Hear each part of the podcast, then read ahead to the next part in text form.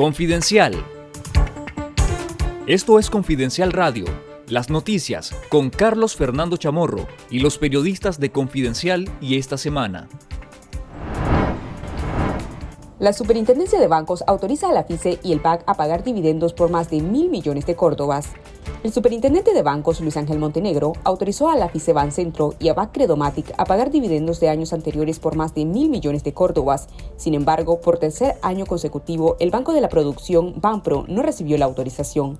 La superintendencia autorizó al BAC a pagar dividendos en efectivo por un monto de más de 169 millones de córdobas y la FICE recibió autorización por más de 835 millones de córdobas en 2020 y más de 133 millones en 2019. Según la Ley General de Bancos, estas instituciones financieras pueden pagar dividendos a sus accionistas si tienen suficientes utilidades. Sin embargo, deben ser autorizadas por la superintendencia después de cumplir ciertos requisitos, aunque la autorización es a discreción del superintendente. El presidente de la Centro, Roberto Zamora, explicó a Confidencial que un banco puede cumplir todos los requisitos y si el criterio del superintendente es que no, pues no se aprueba. Zamora agregó que el proceso de aprobación de la superintendencia es complicado y que los dividendos de su banco estaban retenidos desde 2016. El nuevo Consejo Supremo Electoral, que continúa controlado por el orteguismo y partidos colaboracionistas, convocó este jueves a las elecciones generales del próximo 7 de noviembre y publicó el calendario electoral en el cual fijó para el 12 de mayo el plazo para presentar las alianzas electorales. Los dos bloques opositores representados en la Coalición Nacional y la Alianza Ciudadana tienen ahora menos de cinco días para alcanzar la unidad e inscribir una alianza electoral para participar en una sola casilla. El calendario electoral establece también que las candidaturas deben ser inscritas entre el 28 de julio y el 2 de agosto. El Frente Sandinista controla el Consejo Supremo Electoral, pues los magistrados electos el pasado 4 de mayo son militantes del partido o aliados, las reformas electorales aprobadas el mismo 4 de mayo abren las puertas a un nuevo fraude electoral que asegura a Daniel Ortega su tercera reelección consecutiva. Las reformas electorales fueron rechazadas a nivel nacional e internacional, incluyendo a la Organización de los Estados Americanos, cuyo secretario general, Luis Almagro, pidió incluir el tema de Nicaragua en la próxima sesión permanente de ese organismo.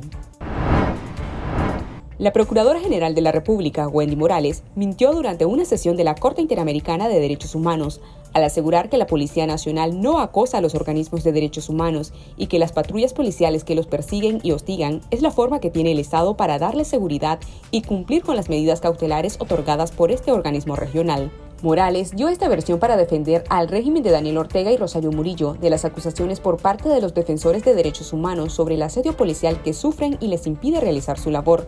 La procuradora tergiversó los hechos al referirse a casos específicos denunciados por los activistas, como el registrado el pasado 22 de abril, cuando miembros de la Comisión Permanente de Derechos Humanos fueron sacados por policías en un local en Chinandega y escoltados a las afueras de la ciudad por agentes y paramilitares. Según la procuradora Morales, la policía resguardó a los activistas atendiendo las medidas cautelares de la CIDH y gracias a eso no ocurrieron incidentes.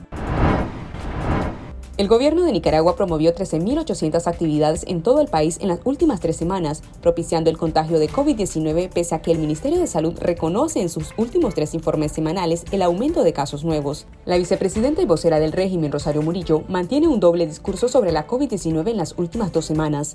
Por un lado, Murillo llama a tomar ciertas medidas de prevención, pero a la vez invita a participar en actividades que propician las aglomeraciones como ferias, conciertos, torneos deportivos y carnavales. El Independiente Observatorio Ciudadano COVID-19 reveló que entre el 22 y el 28 de abril fallecieron 46 personas y hubo 364 casos sospechosos de coronavirus. La Organización Panamericana de la Salud también confirmó que existe una tendencia ascendente de contagios en Nicaragua. Si desean recibir todos los días información verificada con las alertas noticiosas de Confidencial, les invitamos a suscribirse de forma gratuita al número de WhatsApp 8577-1820. Lo único que tiene que hacer es guardar el número 8577-1820 entre sus contactos y enviar la palabra suscribirme. También le invitamos a sintonizar todos los miércoles y domingos los programas Esta Noche y Esta Semana, dirigidos por el periodista Carlos Fernando Chamorro a través del canal de YouTube Confidencial Nica. Esto fue Confidencial Radio, de lunes a viernes a las 12.30 del mediodía y los jueves una edición especial a las 11 de la mañana. Escuche nuestros podcasts en Spotify y visítenos en confidencial.com.ni con el mejor periodismo investigativo.